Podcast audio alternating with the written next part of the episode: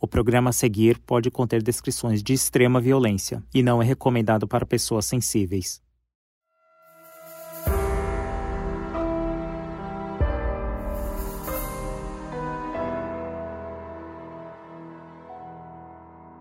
No fim dos anos 80, a economia do Brasil estava passando por maus bocados. A inflação era altíssima, muitas pessoas estavam perdendo seus empregos e muitas vidas foram arruinadas. Raimundo Nonato foi um dos brasileiros a ser afetado por essa crise. Ele nutriu um ódio muito grande pelo governo, principalmente pelo então presidente José Sarney. Foi então que ele criou um plano de sequestrar um avião e jogar em Brasília para se vingar. Eu sou a Mabê. Eu sou a Carol Moreira. E essa é a história do sequestro do voo 375.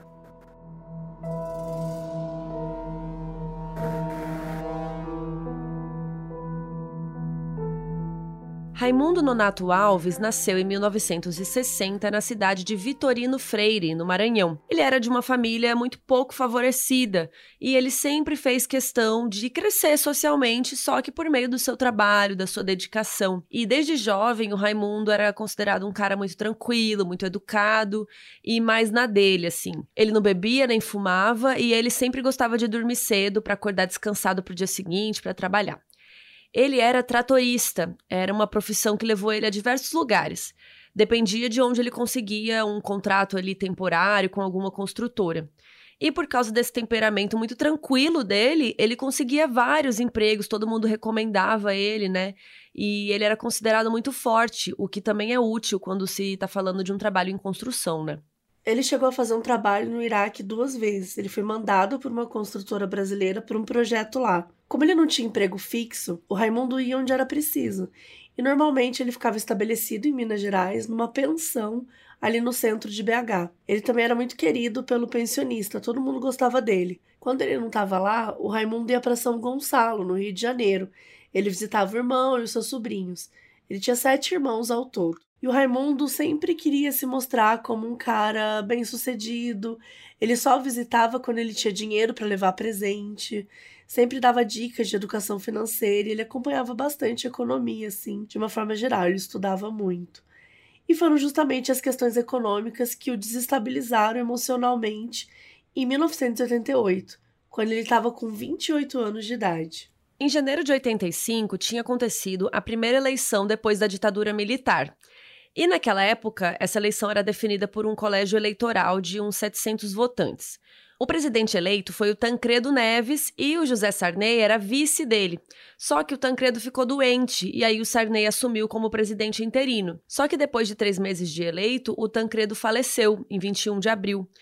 Supostamente, ele morreu de uma diverticulite, que é uma inflamação gastrointestinal, mas anos depois foi dito que eles falaram isso só para esconder a causa verdadeira, que na verdade ele tinha um tumor, e isso não foi revelado na época.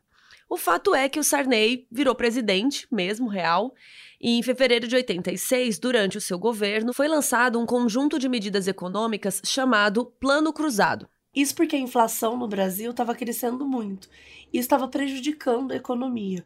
O plano cruzado tinha umas mudanças para a economia brasileira. Até então, a moeda oficial do Brasil era o cruzeiro, e em 1986 passou a ser o cruzado, que valia mil vezes mais. Todos os preços foram congelados, né, no que estava ali no dia 26 de fevereiro de 1986, quando o plano entrou em vigor. Congelaram também os salários e determinaram uma correção automática quando a inflação chegasse aos 20%. Congelaram também a taxa de câmbio e adiantaram 33% do 13º.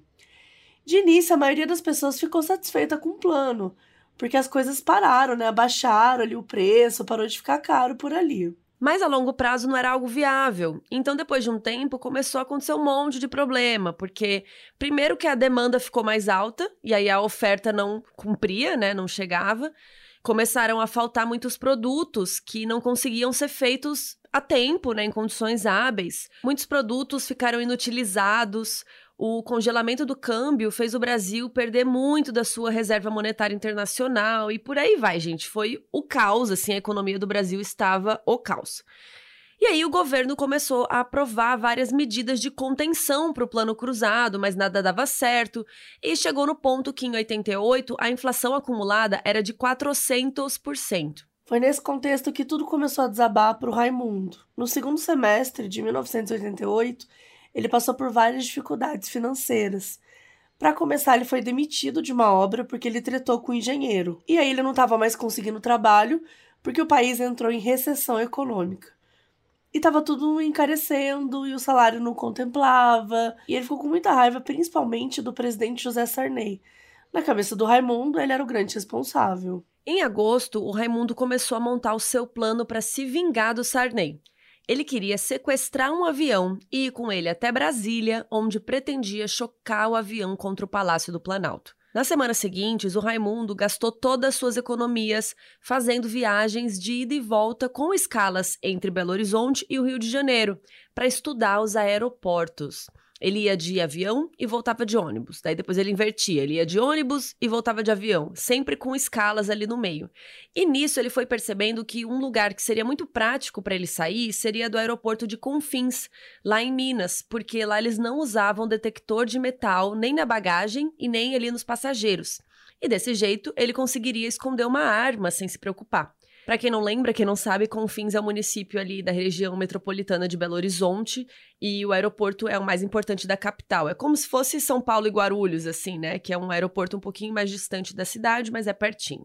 Bom, quando chegou setembro, o Raimundo já tinha gasto todas as suas economias e só sobrou dinheiro para comprar uma passagem de ida para o Rio de Janeiro, saindo de Confins. O avião escolhido foi o voo 375 da VASP que era considerado muito cansativo por conta das várias escalas dele. Ele começava no aeroporto de Porto Velho, em Rondônia, e de lá tinha paradas em Cuiabá, Mato Grosso, para pegar Carol Moreira, Brasília, Goiânia, Goiás, depois em Confins, Minas Gerais, para me pegar até chegar no destino final no Rio de Janeiro. Então era um fluxo muito grande de pessoas entrando e saindo do avião e tal, e até para a própria tripulação era cansativo. Gente, pelo amor de Deus, as baldeação desse avião.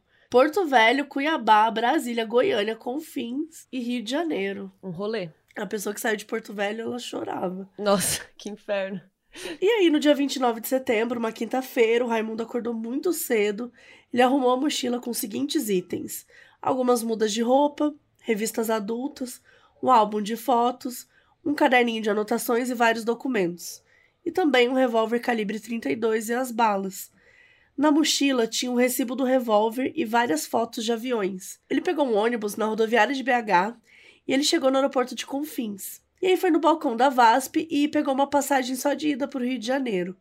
E depois ele ficou esperando. E quando chegou a hora do embarque, ele passou tranquilamente, já que não tinha detector de metais. E ali começava o plano de vingança de Raimundo Nonato.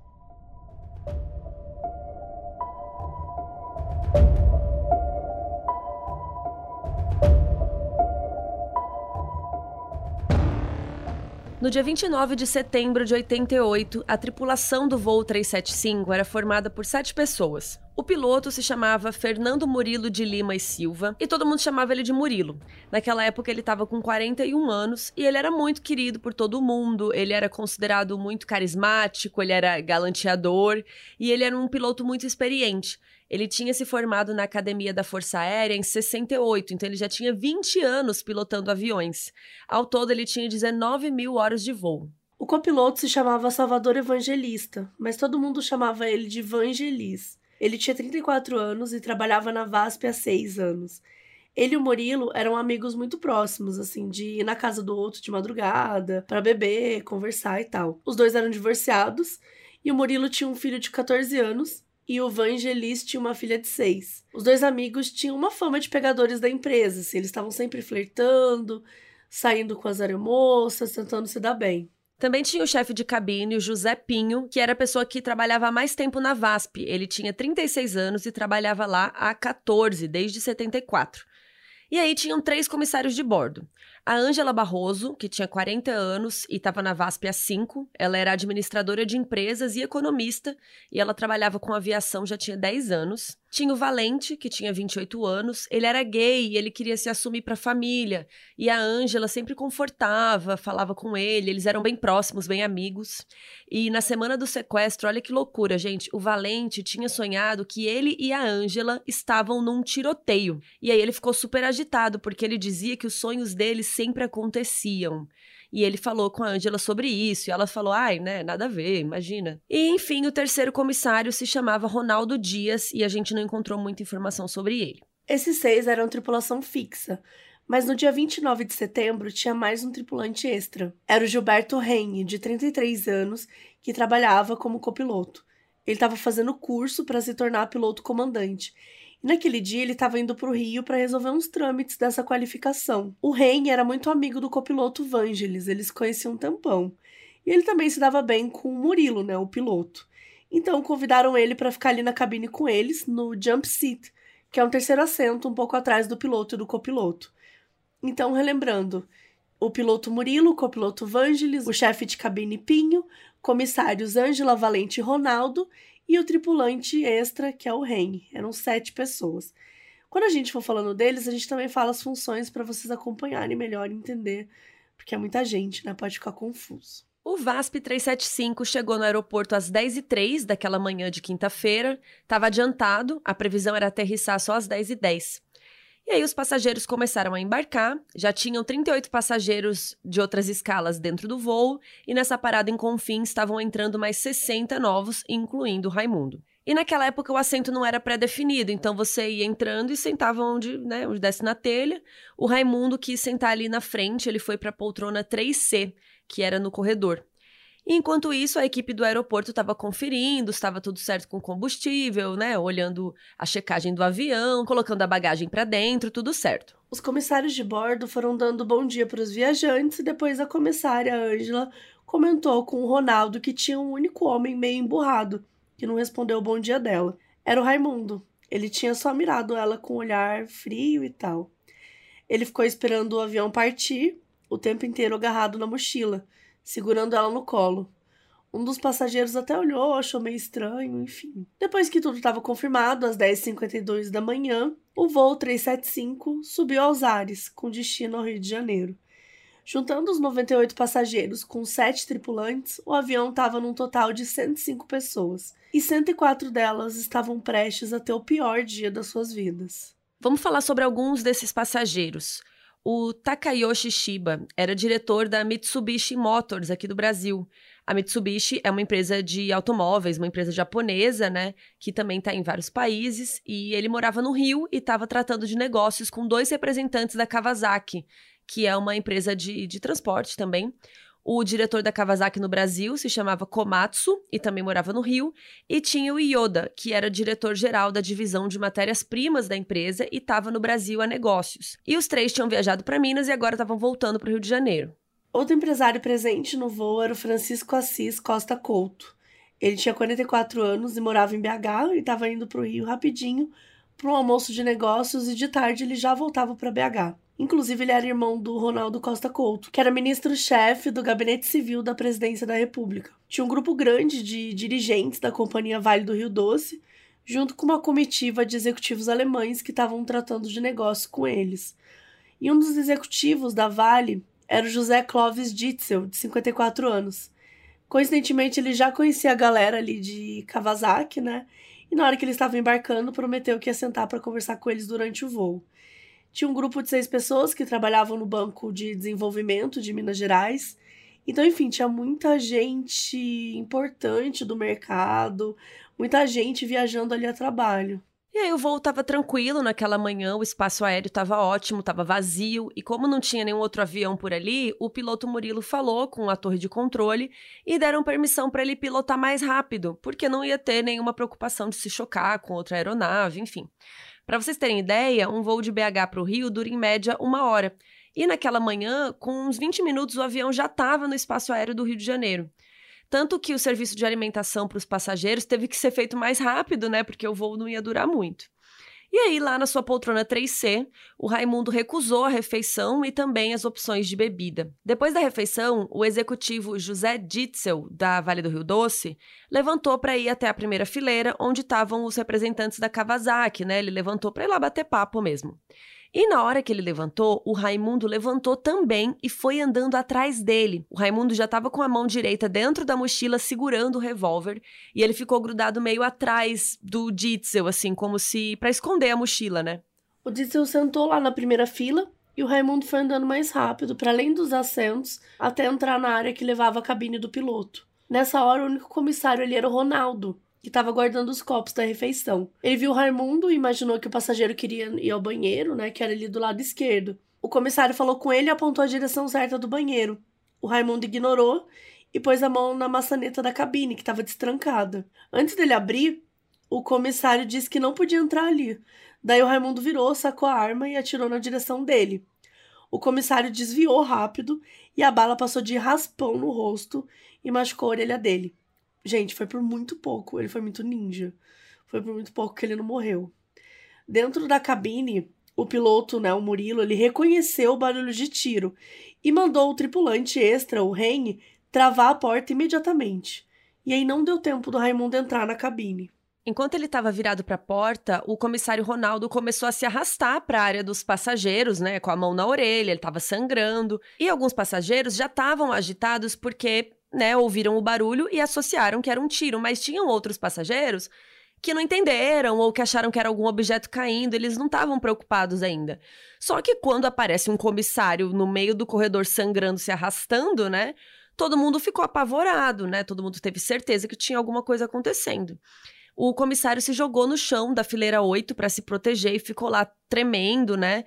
É, a gente sabe que o ferimento dele era na orelha, então é, não estava representando um risco de vida, né? Mas é claro que ele ficou chocado, afetado, né? Ele estava ali traumatizado.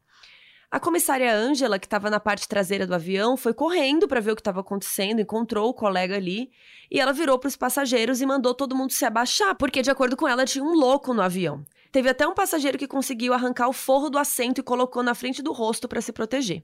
Enquanto isso, Raimundo estava tentando arrombar a cabine do piloto e ele começou a dar tiros contra a porta. As balas começaram a atingir equipamentos. Teve uma que atingiu um monitor, outra que quebrou a tela do radar meteorológico, enfim. O Murilo, o Vangelis e o Rene todos se viraram para os cantos para desviar das balas. Detalhe, nessa hora o voo estava no piloto automático, então eles podiam desviar sem se preocupar do avião cair, algo do tipo. Teve uma bala que atingiu bem no encosto da poltrona do Murilo. Se ele tivesse sentado normalmente, teria com certeza atingido ele. O Vangeli saiu da poltrona e se jogou no chão e foi para um canto. Ele mandou o Ren fazer o mesmo e na hora que ele estava indo, uma bala atingiu o Ren na perna direita, abaixo da panturrilha e acima do calcanhar. Ele ficou desesperado, ele achou que ele ia morrer, ele rezou, rezou para Deus cuidar da esposa, da filha, e o Vangel estava ali tentando acalmá-lo. E aí o piloto Murilo mandou o Henry abrir a porta. Não tinha dado tempo dele pular para o chão, então ele ainda estava sentado e a poltrona dele era mais próxima ali da porta. Então ele abriu e o Raimundo entrou. E o sequestrador foi direto para o piloto Murilo e colocou a arma na cabeça dele e gritou várias vezes: "Vamos para Brasília". E o Murilo foi muito calmo, ele disse que sim, recalculou o piloto automático ali para ir para Brasília só que, muito discretamente, o Murilo pegou um aparelho que serve para localizar e identificar aeronaves na torre de controle. E ele colocou o número 7500, que é o código universal para sequestro de avião, que fica registrado como interferência ilícita. Lá na torre, uma voz falou por rádio no fone do Murilo e do Vangelis, né? Só no fone deles. Ciente 375, né? Tipo, entendemos. Tudo sim muito discreto. E aí o avião começou a fazer a curva para realmente ir para o lado de Brasília. E o Murilo pediu para o Raimundo deixar o, o moço que estava machucado, né, o Ren, sair dali. Ele disse que né, não fazia sentido ele ficar ali, né? Tudo bem, vamos deixar ele sair e tal. O Raimundo ficou olhando para o Ren e tal, com a arma na mão, talvez pensando o que ia fazer. No fim, ele deixou o cara sair. Fixou o olhar no chão e ficou repetindo vai, vai, vai, meio estressado. O Heng foi para a cauda do avião porque ele queria ficar o mais longe possível daquela situação. Enquanto passava, os passageiros e os tripulantes olhavam para ele assustados, sem saber como agir. Ele começou a sentir muita dor e finalmente sentou na área dos comissários, ali na parte de trás do avião. Lá na cabine, o microfone do Vangelis tinha caído no chão, então ele se abaixou para pegar. Na hora que ele começou a se mexer, o Raimundo apontou a arma na têmpora esquerda do Vangelis e atirou. Ainda sentado, ele se curvou um pouco para frente, mas ele morreu muito rápido. Aos 34 anos, Salvador Evangelista, o Vangelis, foi a primeira vítima do sequestro no voo 375.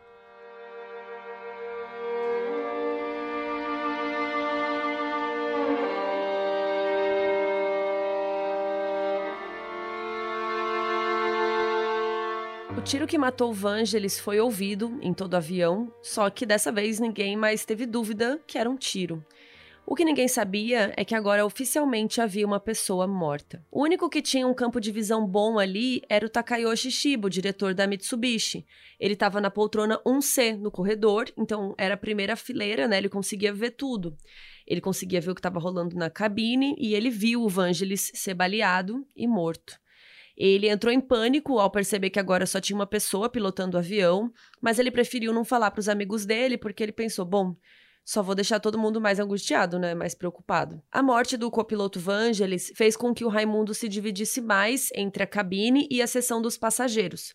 Como o Murilo estava ocupado comandando a aeronave, o Raimundo podia virar de costas, podia botar a cabeça para fora ali da cabine para falar com os passageiros, tal. E aí, nessa hora, ele anunciou formalmente que aquilo era um sequestro e que era para todo mundo ficar quieto, que ele não tinha nada contra ninguém ali e que assim que pousassem, ele ia deixar todo mundo ir embora. A comissária Ângela aproveitou esse momento aí e pediu para o Raimundo permissão para ir ao banheiro pegar toalhas para estancar o sangramento do comissário Ronaldo, aquele que levou o tiro na orelha. O Raimundo permitiu, então ela foi até o banheiro. Quando ela entrou lá, tinha alguns passageiros escondidos. Ela pegou as toalhas e saiu sem revelar que tinha gente lá dentro. Entre os passageiros tinha uma enfermeira que se disponibilizou a ajudar o comissário Ronaldo e o tripulante extra, o Rene. Ela estava numas fileiras da frente e o Raimundo deu permissão para só ela levantar e ir para trás. Ela usou um pano e conseguiu fazer uma bandagem ali para a orelha do Ronaldo. E foi só aí que ele se acalmou um pouco. Aí ela foi ajudar o Rene, que estava com um tiro na perna. Ela arrancou a manga da camisa dele e improvisou ali um torniquete para estancar a hemorragia. E os passageiros tiveram reações diferentes ao sequestro, né? Alguns estavam muito assustados, outros ficaram no chão, né, debaixo dos assentos, outros ficaram sentados na cadeira, não falavam nenhuma palavra, mas eles também começaram a se comunicar entre si por bilhetes. Lá na cabine, o Murilo estava vivendo o pior voo da sua vida, né? Ele primeiro ficou muito chocado com a morte do Vangelis, além de copiloto, era amigo dele, né? Como a gente falou. Mas ele foi muito concentrado. Ele falou, cara, não vou me abalar. Agora eu não posso, né? Eu não posso distrair. Ele nem se permitiu chorar, assim, porque ele estava muito em estado de alerta. E a reação dele foi primeiro ver se estava tudo certo com o piloto automático, porque o corpo do Vangelis tinha caído, assim, em cima do painel. E ele também segurou mais forte o manche, que é como se fosse o volante, entre aspas, do avião, né? É, ele ficou meio preocupado com o manche e tal, pra, tentou lhe garantir. E aí ele virou pro Raimundo e questionou ele, mas não com raiva na voz, assim. Foi chateado mesmo, falou: "Poxa, por que que você fez isso, né?" E o Raimundo disse que o Vangelis ia tentar alguma coisa, que ele estava só se protegendo. E o Murilo respondeu que ele não ia tentar nada, que ele só ia pegar o microfone, que o Raimundo não precisava ter feito isso, né? Que o Vangelis tinha uma filha pequena. E nessa hora o Raimundo começou a repetir: olha, não quero falar mais disso, não vamos mais falar disso. O Murilo continuou a pilotar, mas ele estava muito preocupado com o combustível do avião. Na quilometragem que ele estava voando, ele calculou que só dava para duas horas de voo. Ele já tinha gastado uma parte disso indo de BH até o Rio, e agora estava fazendo a volta. Ele realmente se preocupou de não conseguir chegar em Brasília e decidiu falar ao Raimundo sobre isso. Ele foi muito gênio, porque nessa hora ele deixou o microfone ligado e falou para o Raimundo: Eu não sei se vamos conseguir chegar em Brasília. E daí o pessoal da torre de controle ouviu, então agora eles sabiam para onde o avião estava indo. O Raimundo só respondeu que iam conseguir chegar assim, que ia dar tudo certo. Numa hora que ele estava distraído, o Murilo murmurou no fone: Ele matou o meu copiloto. E o pessoal da torre também conseguiu ouvir. E aí virou um caos, né, gente? O pessoal da torre começou a acionar as autoridades, a Polícia Federal entrou no caso, a PM do Distrito Federal, a Aeronáutica, a Força Aérea mandou um caça Mirage, que é um avião projetado para combate aéreo. E o Mirage decolou e começou a seguir o voo 375 bem perto. E a depender do ângulo da janela, alguns passageiros até conseguiam ver o caça seguindo o avião. Gente, imagina que desespero. Enquanto isso, lá em Brasília, foi montada uma operação no aeroporto, porque todo mundo estava achando que o avião ia pousar em Brasília. Então estava cheio de viaturas, tinham ambulâncias, e enquanto esperavam, os policiais passaram por um treinamento, uma simulação ali dentro de uma aeronave semelhante, estavam se preparando para esse confronto. E a essa altura a mídia já estava sabendo de tudo, né? Começaram a se amontoar ali no aeroporto também. Ninguém sabia quantos sequestradores estavam no avião. Então, tanto a polícia quanto os jornais abordavam a hipótese de ser um grupo de criminosos. Ninguém esperava que era uma pessoa só. Lá no Palácio do Planalto, o presidente Sarney estava numa reunião com o ministro das Comunicações, o Antônio Carlos Magalhães, o ACM, quando foram avisados do que estava acontecendo. O ministro-chefe do Gabinete Civil, Ronaldo Costa Couto, ele estava numa sala ao lado e foi contactado por familiares, né? Porque informaram para ele que o irmão dele era um dos passageiros do voo sequestrado. No Rio de Janeiro, o filho do piloto Murilo, Fernando, tinha 14 anos e estava almoçando, né, depois de chegar da escola. Ele ligou a TV para ver as notícias e foi assim que ele descobriu que o avião que seu pai pilotava tinha sido sequestrado. Enquanto isso, lá no avião, o Murilo perguntou para o Raimundo onde que era para pousar em Brasília. Assim como a mídia e as autoridades, ele estava pensando que era para ir para o aeroporto, certo? Só que imagina a surpresa dele quando o Raimundo disse que era para ir para o Palácio do Planalto e era para se chocar contra o prédio. Nessa hora o Murilo ficou desesperado, então o Raimundo não ia libertar ninguém ali, todo mundo ia morrer no impacto contra o palácio. E ele, sozinho ali, né, tentando raciocinar rápido, ele bolou um plano. Ele começou a responder no microfone como se ele estivesse recebendo comandos da torre de controle, dizendo que o espaço aéreo de Brasília não estava propício para pouso. Tipo, como se ele estivesse falando sozinho no celular, assim, ele estava fingindo, né?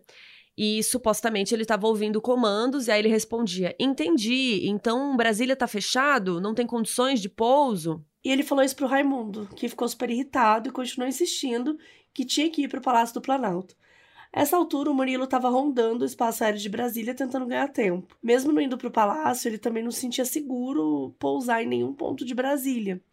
Então ele né, já meteu essa que a cidade toda estava fechada para pousos. E aí o Raimundo estava muito irritado, mandou eles irem para Goiânia então. Aí o Murilo disse que eles com certeza não teriam combustível para chegar em Goiânia a tempo, porque precisava de mais 20 minutos e eles não tinham esse tempo. Então, ele sugeriu irem para Anápolis, ali em Goiás, do lado de Brasília, que era só 10 minutos de distância, e mesmo assim torcendo para o combustível aguentar. O Raimundo aceitou e mandou pousar lá então, e isso deixou Murilo aliviado. Ele conseguiu passar essa informação para a torre de controle que deixou as autoridades ativas lá em Anápolis também. Quando ele já estava vendo a pista de pouso, o Raimundo mudou de ideia e mandou Murilo ir para Goiânia. Ele ficou nervoso e avisou que o combustível estava acabando, mas seguiu o que o sequestrador disse. O caça continuava seguindo o avião e as autoridades se preparando lá no aeroporto de Goiânia e o Murilo se preparando para o pouso. O Raimundo foi para a área dos passageiros e pediu desculpas por tudo que estava acontecendo. E o Murilo ficou até mais tranquilo, né? Ele falou: Nossa, acho que vai dar tudo certo. Só que do nada, o Raimundo colocou a arma na cabeça do Murilo de novo e falou que tinha mudado de ideia, que era para ir até São Paulo. O Murilo se desesperou, questionou o Raimundo, ele começou a gritar já, ele já tava mais é, fora de si, né? Ele falou, cara, não tem mais combustível. Começou a gritar e o Raimundo não quis saber. Ele falou que era para pilotar até São Paulo a qualquer custo e ficou ameaçando ele com uma arma na cabeça dele. E aí o Murilo refletiu.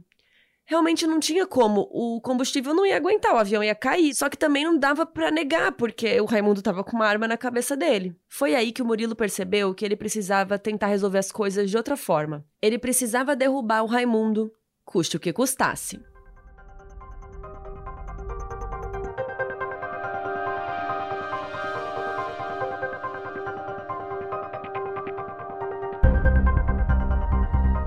Murilo então tinha tomado uma decisão. Ele precisava encontrar um jeito de distrair o Raimundo e pousar o voo em Goiânia antes que o combustível acabasse. As reservas já estavam acabando, as luzes do combustível estavam começando a apitar, indicando que faltava pouquíssimo para o avião não conseguir se sustentar mais. Foi aí que o Murilo teve uma ideia. Ele usar uma manobra de aviação chamada tunô, que basicamente consiste em girar o avião de cabeça para baixo. Ele já tinha feito vários tunos quando ele trabalhou com aviação militar, mas não é o tipo de manobra que se faz no avião comercial. Foi realmente um ato de desespero que era propício, né, para o momento que ele estava vivendo, que era de bastante desespero. A intenção dele é que esse susto desconcentrasse o Raimundo e ele caísse no chão e algum passageiro fosse rápido o suficiente para pegar a arma. Sem dizer uma palavra, o Murilo clicou algumas vezes no alerta para os passageiros botarem o cinto. Aí ficou aquela luzinha para eles. Ele fez isso algumas vezes para garantir que todo mundo ia botar. E depois, quando o Raimundo deu uma distraída assim, o Murilo executou a manobra. Ele girou o avião em torno do próprio eixo, né? Então, virando o avião de cabeça para baixo, o que obviamente assustou todos os passageiros. Tipo, gente, pensa, você tá sentado ali e o avião vira de cabeça para baixo. As coisas caindo do, do compartimento, mala voando, copo, tipo, uma loucura assim. E isso foi relativamente rápido, assim, mas assim que o avião voltou para a posição normal, ele percebeu que o Raimundo não tinha caído, ele tinha segurado na cortina pela porta ali da cabine, então ele ainda estava apontando a arma para ele. Então, o Murilo escolheu uma manobra mais agressiva ainda. Vocês estão sentados? Ele fez um parafuso. Basicamente, o avião perde a sustentação e começa a cair, tipo, o bico fica para baixo e as asas ficam girando no próprio eixo, é como se fosse um peão girando no céu. Pois bem, gente, o Murilo rezou, pediu proteção do amigo do Vangelis e realizou o parafuso. Eu tô toda arrepiada. O avião começou a cair e todo mundo ficou desesperado. Alguns passageiros começaram a gritar, a chorar. Todo mundo achou que ia morrer, né? Inclusive, os membros da tripulação achavam que o Raimundo tinha matado o Murilo, porque parecia que o avião estava caindo mesmo, que não tinha ninguém pilotando. E para piorar, depois que o Murilo foi tentar parar a queda, ele não conseguia. As asas não estavam se nivelando. Porque um avião comercial é muito pesado. Então, esse tipo de manobra não é realizado com um avião assim. Aí ele tentou mais duas vezes, só na terceira que o avião voltou ao normal. Agora sim ele tinha cumprido o objetivo.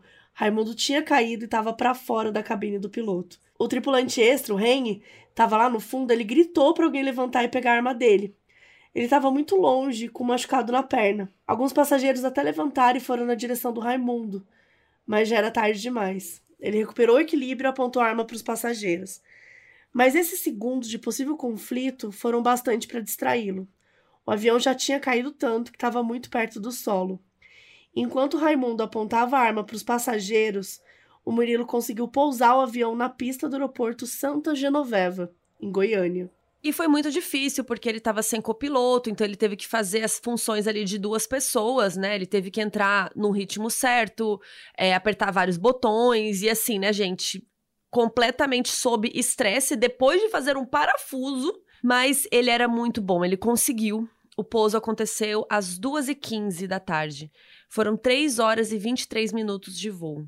E isso que o combustível era só para duas horas. Então, o Murilo tinha usado todas as técnicas que ele conseguiu para economizar o combustível. E aí, finalmente, no chão, todo mundo respirou um pouco mais aliviado, né? Eles estavam um pouco mais perto de sair daquela situação. Mas o Raimundo ainda estava ali apontando a arma para todo mundo.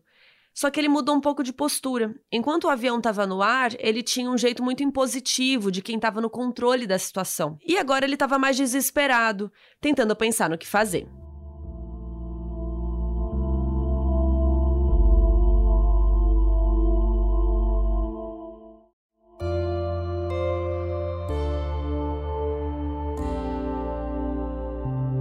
O menino percebeu que ia levar um bom tempo para eles saírem dali, então ele deixou ligada a APU, a unidade geradora auxiliar, que podia funcionar por algumas horas com os resíduos de combustível. Ele fez isso porque ele calculou que eles iam precisar de um tempo com o rádio funcionando para negociar com o Raimundo. E realmente o sequestrador pediu para o Murilo tirar o áudio do fone e colocar ali numa caixa de som para geral ouvir, porque agora ele conseguiria ouvir a torre de controle. O Raimundo mandou o Murilo falar com eles que queria que o avião fosse reabastecido para eles voltarem para Brasília. Mas o piloto disse que só ia mandar mensagem se primeiro tirassem o corpo do copiloto dali. O Raimundo ficou um tempo negando, mas depois ele acabou permitindo que o corpo e os feridos saíssem do avião. Alguns passageiros pediram para liberar as mulheres e as crianças também, mas ele negou. Do lado de fora, o aeroporto foi interditado e ocupado pela polícia e os voos que estavam indo para lá foram redirecionados. Eles definiram que, não importava o que acontecesse, seria resolvido em terra. O Raimundo não ia mais subir para o ar. Quando mandaram uma escada para os feridos descerem, o Murilo chamou toda a tripulação na cabine. E todos ficaram chocados ao ver o corpo do Vangelis. Muita gente começou a chorar, porque, né, eles não sabiam o que tinha acontecido, assim. E aí eles foram se organizar para descer, né? O Reni tinha levado um tiro na perna, né? O Ronaldo no ouvido, então eles podiam descer também, porque eles estavam feridos. E, além disso, o chefe Pinho pediu para descer e ajudar com o corpo, e o Raimundo permitiu. E quando passaram com o corpo, os passageiros também ficaram desesperados, né? Porque ninguém sabia que o copiloto tinha falecido na cabine. Depois que o Ren, o Ronaldo e o Pinho desceram com ele, os dois feridos receberam ajuda e o Pinho foi imediatamente levado para o interrogatório para dar o máximo de informação possível sobre o sequestrador. Lá no avião continuaram o piloto Murilo e os comissários Ângela e o Valente, junto com os passageiros. E aí virou um tempo de negociação que não acabava mais, assim. Quando perceberam que ia demorar muito, os passageiros se organizaram e começaram a pedir água para o Raimundo, começaram a pedir permissão para ir ao banheiro. E ele controlava tudo, apontando a arma. Sempre que alguém voltava, o próximo da fila podia ir. Nunca dois passageiros podiam ficar em pé ao mesmo tempo, enfim. Com o passar da tarde, alguns policiais se aproximaram do avião pelas laterais. Estavam procurando um jeito de neutralizar o Raimundo pelas janelinhas. Mas o Raimundo percebeu a movimentação ali na janela e disse que se eles não saíssem dali, ele ia atirar em alguém. Então tiveram que sair. Passou mais um tempo, o Murilo decidiu desligar o ar-condicionado para poupar o gerador ali, porque eles precisavam usar o rádio, e aí ficou um calor enorme dentro do avião. E o Raimundo disse que até podia se render para a polícia, mas só depois que chegasse em Brasília. E o Murilo explicou que, mesmo que quisessem, simplesmente não tinha como abastecer o avião, porque ele foi muito danificado né, nesse processo. E aí o Raimundo pediu um avião caça para ele. E o Murilo explicou que, tipo, teria como eles darem um caça para ele. Falou que não teria espaço na pista. Aí, enfim. Aí o Raimundo pediu um bandeirante, que é um avião menor. E aí os negociadores resolveram aceitar e chegou um bandeirante ali do lado do avião sequestrado depois. A ideia da polícia era derrubar o Raimundo no momento em que ele saísse, tivesse trocando de avião. A ordem era que, se necessário, ele poderia ser assassinado. Já era umas sete horas da noite quando o Raimundo desceu do avião para ir para o Bandeirante. Os tripulantes do voo 375 tinham tido o pior dia das suas vidas, estava todo mundo exausto, querendo que aquilo acabasse logo. E para sua própria segurança, o Raimundo pediu que dentro do Bandeirante só tivesse um piloto de calção e sem camisa, para não ter como esconder uma arma. Mas a polícia montou uma armadilha para ele mesmo assim. O bandeirante estava sem porta e sem escada, então ele ia ter que botar os dois braços e se forçar para cima para entrar. Nessa hora ele não ia poder usar arma. Dentro do bandeirante tinha um plástico preto, e atrás dele estava um atirador esperando o momento certo do Raimundo entrar. O bandeirante estava a 50 metros da escada do avião sequestrado, então tinha uma pequena caminhada até lá. Por garantir, o Raimundo apontou a arma para o Murilo e disse que ele e os comissários tinham que descer com ele. Quando ele entrasse no Bandeirante, o Murilo e o Valente teriam que ir com ele para Brasília. E a Ângela seria libertada. Ele mandou os três meio que cobrissem ele pelos lados, né, como se ele estivesse no meio e todo mundo em volta dele para ninguém atirar, né? e os quatro desceram do avião juntos. Quando estavam saindo, o Raimundo até perguntou para o Murilo: Você não vai me trair, né? E o Murilo disse que não. Quando saíram, os passageiros respiraram muito aliviados, né? Eles interpretaram que o pior tinha passado. De qualquer modo, a maioria deles se jogou no chão, porque eles acharam que ia rolar uma troca de tiro, né? Todo mundo queria ficar longe das janelas, todo mundo desceu assim. E assim que chegaram no Bandeirante, o Raimundo foi começar a subir. E a polícia estava ali em volta esperando o um momento né, observando. O Murilo e os comissários já tinham sacado que era uma armadilha, e o Murilo, que estava bem atrás dele, fingiu que ia subir também, enquanto a Ângela e o Valente já começaram a se afastar aos poucos para o Raimundo não perceber. Quando o Raimundo realmente cambaleou para dentro do avião, o atirador atrás do plástico deu o tiro. Mas ele atirou mais rápido do que ele pretendia e errou a mira, não atingiu o Raimundo. Só que assim que o Murilo ouviu o tiro, ele se jogou no chão, ele não subiu no avião também. E percebendo que tinha caído numa armadilha, o Raimundo ficou puto e começou a atirar. Só que ele não atirou no cara atrás do plástico, e sim no Murilo. O Murilo se desviou e começou a correr, mas ainda assim levou um tiro na perna esquerda, acima do joelho. E foi aí que começou o caos. Um monte de policial atirando e o Murilo, a Ângela e o Valente correndo em zigue-zague para não serem atingidos. A Ângela e o Valente já estavam mais longe, eles conseguiram se esconder numa moita. O Valente lembrou a Ângela do sonho que tinha tido uns dias atrás, de que os dois estavam no meio de um tiroteio. Já o Murilo correu de volta para o avião sequestrado, e quando viu que a Ângela e o Valente estavam seguros, ele fechou a porta. O Raimundo estava atirando assim desgovernado, mas aí o atirador do bandeirante deu três tiros no flanco direito dele e conseguiu derrubá-lo. Uma das balas atingiu ele no intestino grosso e as outras duas penetraram no abdômen e se alojaram nas nádegas. Chegou um policial com um fuzil e colocou na cabeça do Raimundo e mandou ele não se mexer. Depois que ele foi algemado, Murilo abriu a porta do avião e vários policiais entraram. E percebendo que tinham sido salvos, os passageiros começaram a comemorar, bater palmas e tal. O Murilo tinha levado um tiro na perna, só que ele estava com tanta adrenalina que ele nem tinha percebido direito, gente. Ele foi levado para o Hospital Santa Genoveva, onde já estavam o tripulante, né, o Rene e o comissário Ronaldo. E o Raimundo foi revistado e logo em seguida mandado para o mesmo hospital. Ele precisou passar por cirurgia, mas ele não estava correndo risco de vida. E depois ele foi levado para um outro quarto, ele foi algemado ali no leito e a polícia ficou de vigília. No dia seguinte, na sexta-feira, no dia 30 de setembro, o piloto, né, o Murilo, o comissário Ronaldo e o tripulante extra, o Reine, todos foram liberados do hospital. O Ren foi quem teve um ferimento mais grave, né? Aquele tiro na perna. Ele fraturou o perônio e ele tinha que se locomover por uma cadeira de rodas ali enquanto se recuperava. Já o Raimundo acordou bem mais calmo no hospital. Ele continuava algemado em qualquer sala que ele fosse, mas o efeito dos sedativos passou e ele começou a dialogar com os médicos. Ele se mostrou arrependido do que fez, chorou, disse que realmente cometeu uma loucura, que era tudo culpa do presidente Sarney, que estava fundando o país. E depois de continuar se recuperando na sexta e no sábado, os médicos deram permissão para ele falar com a polícia no domingo, no dia 2 de outubro. Foi só um depoimento inicial que ele deu para o delegado, porque não queriam forçar muito ele ainda. Mas, pouco depois de dar esse depoimento, o Raimundo faleceu no próprio dia 2 de outubro. E de início todo mundo ficou chocado com essa morte, o próprio pessoal do hospital não liberava o atestado de óbito e começaram a sair teorias que o Raimundo tinha sido executado. Tinham boatos no hospital de que quando a polícia visitou ele, injetaram algo. Isso começou a dar uma super repercussão, porque todo mundo queria saber qual era essa causa de morte do nada, né? Se ele não estava correndo risco de vida. O professor Fortunato Baden Palhares, legista da Unicamp, foi chamado para fazer urgentemente uma autópsia no Raimundo. E ele constatou que ele faleceu de uma infecção causada por anemia falciforme, uma doença que o Raimundo já tinha, né, previamente e assim foi dada a causa da morte de Raimundo Nonato Alves da Conceição.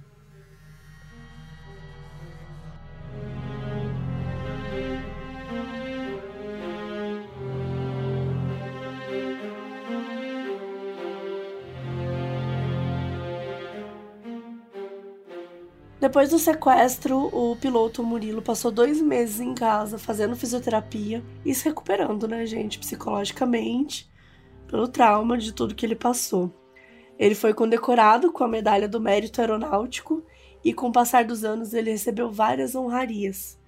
Depois de se recuperar, ele passou por um novo treinamento para voltar a voar. Então, ele passou um tempo voando em simuladores. Como forma de testarem a mente dele, o primeiro voo do Murilo de volta foi num voo 375, com o mesmo trajeto do voo original pesado, né? Isso. Mas que loucura. Mas ao mesmo tempo, assim, opinião de uma pessoa que não entende nada, porque né, eu não trabalho com isso. Você precisa que a pessoa tenha muita capacidade, né? Tipo, não é à toa que as pessoas são escolhidas para serem pilotas. É, tipo, que geralmente são calmas, que geralmente conseguem analisar a situação, que tem muito treinamento, porque o psicológico é muito grande. É, isso foi uma fatalidade, né? O sequestro, mas assim, às vezes um problema mecânico, um animal que entra, sabe, que bate contra o, avião, sabe? São decisões que tem que tomar que você pode acabar matando 300 pessoas. Super. Não, e esse piloto foi muito guerreiro, né? Ele foi genial, Não. assim. Foi muito brilhante. Mas enfim, colocaram ele como copiloto, sentado no lugar onde estava o Vangelis, né, aquele amigo dele. E o piloto do voo era um instrutor designado ali especialmente para preparar o Murilo para voltar a voar. Então, depois de um mês com ele, o Murilo assumiu novamente como piloto em tempo integral. E aí, um tempo depois, a VASP foi privatizada e o Murilo, né, junto com os outros funcionários, foi demitido em 1993. Ele foi forçado a entrar na aposentadoria mais cedo e ainda teve conflitos na justiça porque a VASP demorou seis meses para começar a pagá-lo. Quanto aos outros tripulantes, todos foram saindo da VASP ou sendo demitidos. O tripulante extra, o Gilberto Rene, ficou um ano e meio lidando com as repercussões do sequestro. E esse tempo todo ele ficou sem voar, até que ele terminou a sua capacitação para comandante. Ele foi demitido da VASP em 99 e passou a trabalhar na companhia aérea China Airlines. O chefe de equipe Pinho se aposentou por opção em 93. A comissária Ângela foi demitida da VASP em 99 e o Valente abandonou a profissão. O comissário Ronaldo continuou na área, mas a gente não achou muitas informações sobre ele. Quanto aos passageiros, né, gente, todo mundo ficou muito grato, todos tiveram um carinho muito grande pelo piloto Murilo. E aí tiveram vários encontros de sobreviventes desse voo e o Murilo comparecia sempre como convidado de honra. A opinião dos passageiros, né, enfim, do, da galera em geral sobre o Raimundo varia bastante. Alguns nutrem muita raiva até hoje, outros sentem pena, acreditam que ele estava passando por uma situação ruim, enfim. Em 26 de agosto de 2020, já na pandemia, né, o piloto Fernando Murilo faleceu aos 72 anos de idade, vítima de insuficiência respiratória, provavelmente por conta da Covid. A notícia foi revelada por Ivan Santana, escritor do livro Caixa Preta. É um livro que fala sobre três desastres aéreos do Brasil e um deles é justamente o sequestro do voo 375. Esse livro foi nossa maior base para escrever esse episódio tem muitas informações lá que não tem lugar nenhum. Então a gente recomenda muito que vocês procurem e leiam. Inclusive, o Ivan até fez amizade com o Murilo quando ele estava escrevendo o livro, e eles continuaram muito próximos até o falecimento dele. Se você quiser conhecer mais sobre esse caso de outra forma, agora dia 7 de dezembro, tá lançando nos cinemas o filme O Sequestro do Voo 375, que conta a história de uma maneira bem fiel. Tem algumas coisas ali que são mini ficção assim, mas se vocês assistirem, vocês vão ver que é bem parecido. O filme é dirigido pelo Marcos Baldini e é uma super produção brasileira, gente, real assim, dá para ver que o orçamento é muito grande, tem um super valor de produção. Essas manobras do avião estão incríveis, os atores estão ótimos, é, a direção de arte, né, dos anos 80, é meio foda falar isso, mas 88 já é um filme de época, né? Verdade. Então, todo o avião, o look dos pilotos, tem gente até que fuma no avião. É, o trailer mostra um pouco isso, quanto é, essa parte de você realmente se sente nos anos 80, né? Muito, muito. É bem legal mesmo. Eu já assisti. É, Recomendo demais, demais, demais. A gente colocou o trailer no site do Modus também para vocês darem uma olhada. É modusoperandipodcast.com. Entrem lá. E além disso, né, vamos colocar outros conteúdos extras, né, desse episódio, tanto quanto a gente coloca dos outros. Então, entrem lá e assistam ao filme, gente. É uma produção brasileira assim digna de Hollywood. Hollywood porque choras, juro para vocês. Assistam.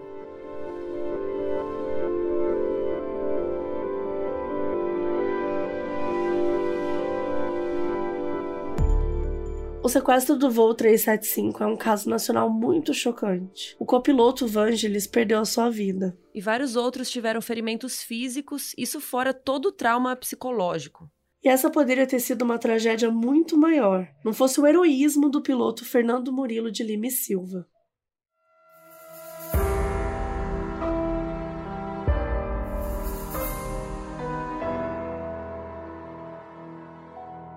O aviso no início desse episódio foi gravado pelo Marco Xavier, que é nosso apoiador na Aurelo.